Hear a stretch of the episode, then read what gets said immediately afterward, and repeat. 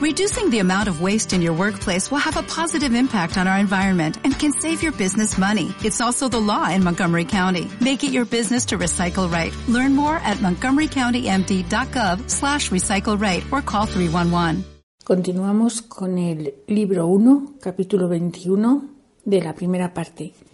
Punto 333.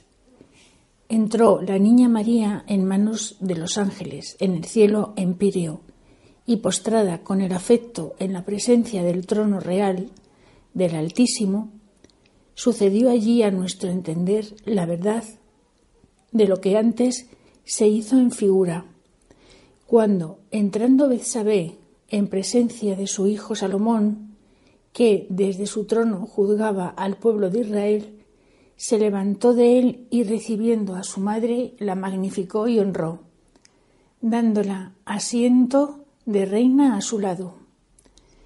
Lo mismo hizo y más gloriosa y admirablemente la persona del Verbo eterno con la niña María, que para madre había escogido, recibiéndola en su trono y dándole a su lado la posesión de madre suya y reina de todo lo creado, aunque se hacía posesión, ignorando ella la dignidad propia y el fin de tan inefables misterios y favores.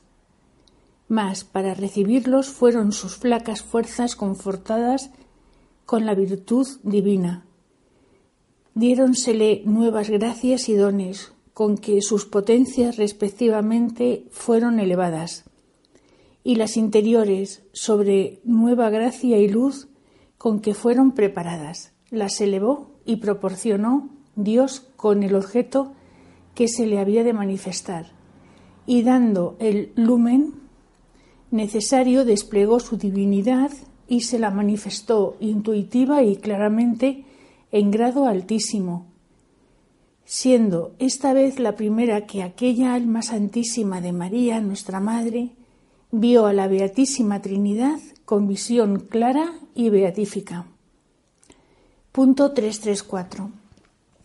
De la gloria que en esta visión tuvo la niña María, de los sacramentos que le fueron revelados de nuevo, de los efectos que redundaron en su alma purísima, sólo fue testigo el autor de tan inaudito milagro, y la admiración de los ángeles que en él mismo conocían algo de este misterio. Pero estando la reina, nuestra madre, a la diestra del Señor, que había de ser su hijo, y viéndole cara a cara, pidió más dichosamente que Betsabé que diese la intacta Sunamitis Abisag, que era su inaccesible divinidad, a la humana naturaleza, su propia hermana, y cumpliese la palabra bajando del cielo al mundo y celebrando el matrimonio de la unión hipostática en la persona del Verbo. Pues tantas veces la había empeñado con los hombres por medio de los patriarcas y profetas antiguos, pidiólo, pidióle, perdón, acelerase el remedio del linaje humano que por tantos siglos le aguardaba, multiplicándose los pecados y pérdidas de las almas. Oyó el Altísimo esta petición de tanto agrado y prometió a su madre la Virgen María mejor que Salomón a la suya, que luego desempeñaría sus promesas y bajaría al mundo tomando carne humana para redimirle. Punto 335.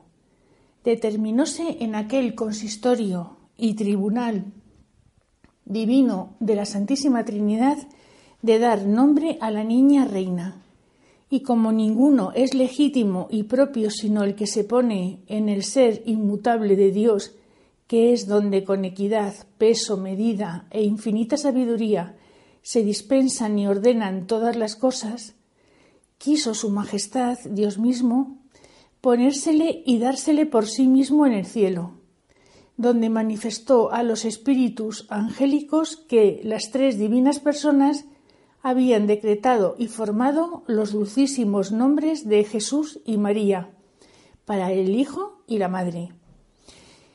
Y que en todas las eternidades se habían complacido con ellos y, tenídolos grabados en su memoria eterna y presentes en todas las cosas que habían dado ser, porque para su servicio las criaban. Y conociendo estos y otros muchos misterios, los santos ángeles oyeron una voz del trono que decía en persona del Padre Eterno, María se ha de llamar nuestra electa y este nombre ha de ser maravilloso y magnífico. Los que le invocaren con afecto devoto recibirán copiosísimas gracias. Los que le estimaren y pronunciaren con reverencia serán consolados y vivificados. Todo esto lo iba diciendo Dios. Y todos hallarán en el remedio de sus dolencias tesoros con sus enriquecerse, luz para que los encamine a la vida eterna.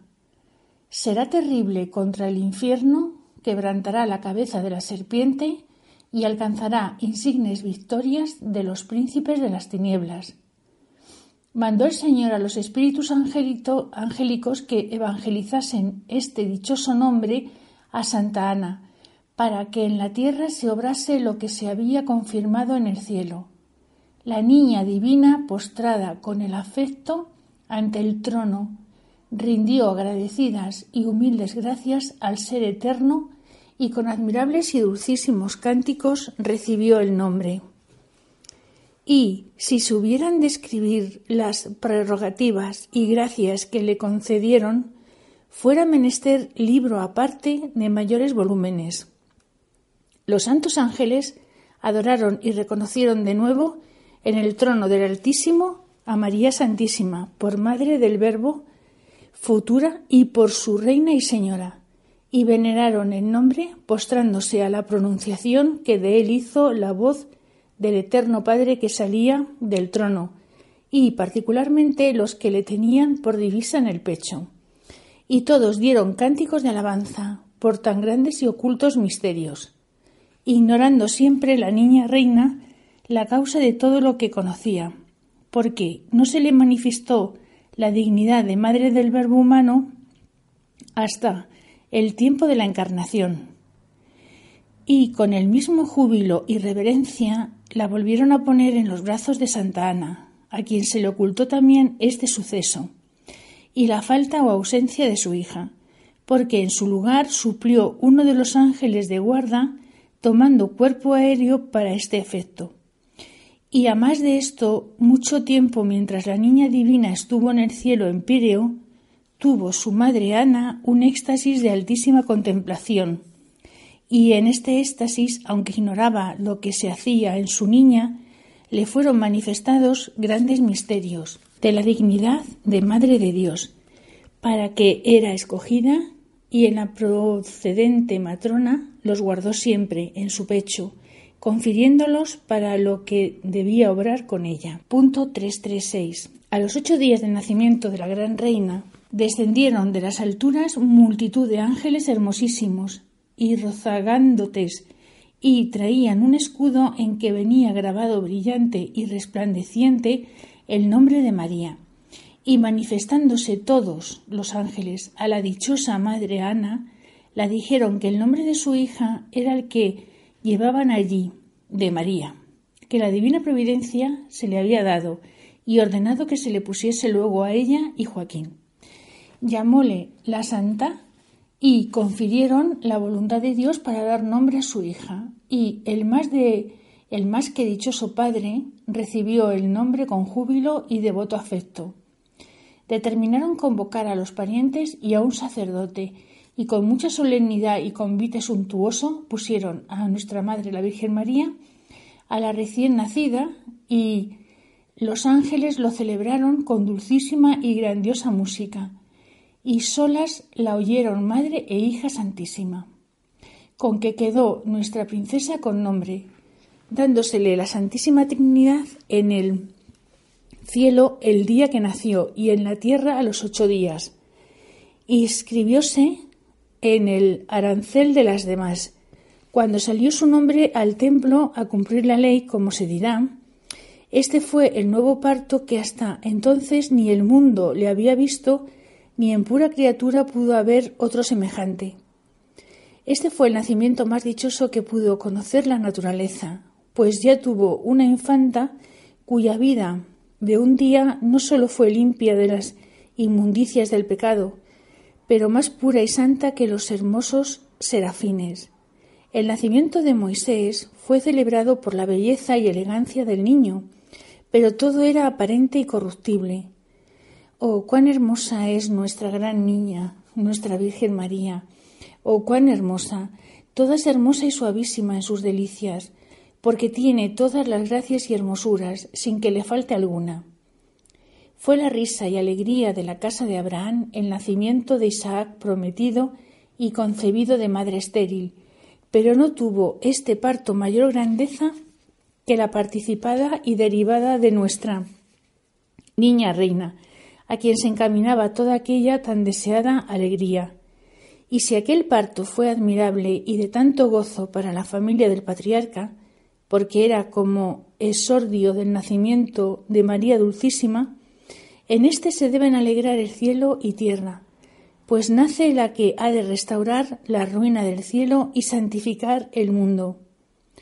Cuando nació Noé, se consoló Lamec, su padre, porque aquel hijo sería en cuya cabeza aseguraba Dios la conservación del linaje humano, por el arca y la restauración de sus bendiciones, desmerecidas por los pecados de los hombres, pero todo esto se hizo porque naciese al mundo esta niña, que había de ser verdadera reparadora, siendo juntamente el arca mística que conservó al nuevo y verdadero Noé y le trajo del cielo para llenar de bendiciones a todos los moradores de la tierra. Oh dichoso parto, oh alegre nacimiento, que eres el mayor beneplácito de todos los siglos pasados para la Beatísima Trinidad gozo para los ángeles, refrigerio de los pecadores, alegría de los justos, y singular consuelo para los santos que te aguardaban en el limbo. Punto 337. Oh preciosa y rica Margarita, que saliste al sol encerrada en la grosera concha de este mundo. Oh niña grande que si apenas te divisan a la luz material los ojos terrenos, pero en los del Supremo Rey y sus cortesanos excedes con dignidad y grandeza a todo lo que no es el mismo Dios. Todas las generaciones te bendigan, todas las naciones reconozcan y alaben tu gracia y hermosura. La tierra sea ilustrada con este nacimiento. Los mortales se letifiquen porque les nació su reparadora, nuestra Virgen María que llenará el vacío que, originó y en que los dejó el primer pecado, el pecado original. Bendita y engrandecida sea vuestra dignación conmigo, que soy el más abatido polvo y ceniza. Y si me deis licencia, señora mía, Virgen María, para que hable en vuestra presencia, preguntaré una duda que se me ha ofrecido en este misterio de vuestro admirable y santo nacimiento, sobre lo que hizo el Altísimo con vos en la hora que os puso en esta luz material del sol. Punto 338. La duda es, esto lo pregunta Sor María de Jesús de Agreda, la autora del libro, ¿cómo se entenderá que por mano de los santos ángeles fuisteis llevada en cuerpo hasta el cielo empíreo y vista de la divinidad? Pues según la doctrina de la Santa Iglesia y sus doctores estuvo cerrado el cielo y como entredicho para los hombres hasta que vuestro Hijo Santísimo, nuestro Señor Jesucristo, le abrió con su vida y muerte, y como Redentor y cabeza entró en él, cuando resucitado subió el día de su admirable ascensión, siendo el primero para quien se abrieron aquellas puertas eternales que por el pecado estaban cerradas. Y ahora vamos a escuchar la respuesta y doctrina de la Reina del Cielo. La contestación de la Virgen María a Sor María de Jesús. Punto 339. Carísima hija mía, le dice la Virgen María, verdad es que la divina justicia cerró a los mortales el cielo por el primer pecado, hasta que mi Hijo Santísimo, nuestro Señor Jesucristo, le abrió satisfaciendo con su vida y muerte sobreabundantemente por los hombres, y así fue conveniente y justo que él mismo, reparador, que como cabeza había unido a sí mismo los miembros redimidos y les abría el cielo, entrase en él primero que los demás hijos de Adán. Y si él no hubiera pecado, no fuera necesario guardar este orden para que los hombres subieran a gozar de la divinidad en el cielo, empíreo. Pero vista la caída del linaje humano por el pecado original, determinó la Beatísima Trinidad lo que ahora se ejecuta y cumple. Y este gran misterio fue el que encerró David en el Salmo 23, cuando, hablando con los espíritus del cielo, dijo dos veces Abrid, príncipes, vuestras puertas y levantaos, puertas eternales, y entrará el Rey de la Gloria. Dijo a los ángeles que eran puertas suyas, porque sólo para ellos estaban abiertas y para los hombres mortales estaban cerradas. Y aunque no ignoraban aquellos cortesanos del cielo que el Verbo humanado les había ya quitado los candados y cerraduras de la culpa y que subía rico y glorioso con los despojos de la muerte y del pecado, entrando el fruto de su pasión en la gloria de los santos padres del limbo que llevaba en su compañía, con eso se introducen los santos ángeles como admirados y suspensos de esta maravillosa novedad, preguntando ¿Quién es este Rey de la Gloria? Siendo hombre y de la naturaleza de aquel que perdió para sí y para todo su linaje el derecho de subir al cielo. Punto 340. A la duda se responden ellos mismos, diciendo que es el Señor fuerte y poderoso en la batalla y el Señor de las virtudes, Rey de la gloria, que fue como darse ya por entendidos de que aquel hombre que venía del mundo para abrir las puertas eternales no era solo hombre ni estaba comprendido en la ley del pecado. Antes era hombre y Dios verdadero, que fuerte y poderoso en la batalla había vencido al fuerte armado, que reinaba en el mundo y le había despojado de su reino y de sus armas. Y era el Señor de las virtudes porque las había obrado como Señor de ellas con imperio y sin contradicción del pecado y sus efectos y como Señor de la virtud y Rey de la gloria, venía triunfante y distribuyendo virtudes y gloria a sus redimidos, por quien en cuanto hombre había padecido y muerto, y en cuanto Dios los levantaba a la eternidad de la visión beatífica, habiendo roto las eternales cerraduras e impedimentos que les había puesto el pecado. Punto 341.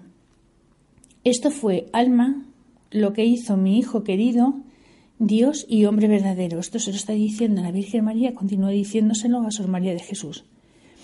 Y como Señor de las virtudes y gracias, me levantó y adornó con ellas desde el primer instante de mi inmaculada concepción.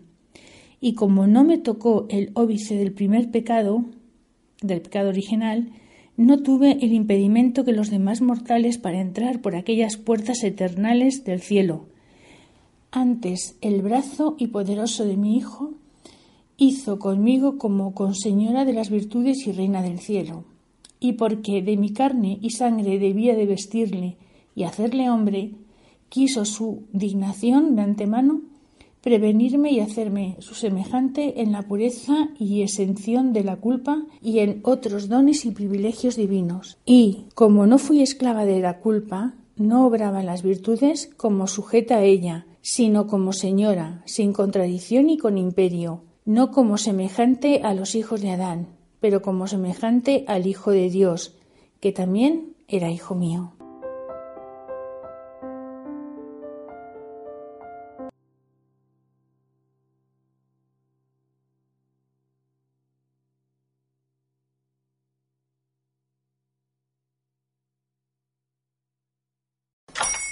Hola, buenos días, mi pana. Buenos días, bienvenido a Sherwin Williams. ¡Ey! ¿Qué onda, compadre? ¿Qué onda? Ya tengo lista la pintura que ordenaste en el ProPlus app. Con más de 6.000 representantes en nuestras tiendas listos para atenderte en tu idioma y beneficios para contratistas que encontrarás en aliadopro.com. En Sherwin Williams somos el aliado del PRO.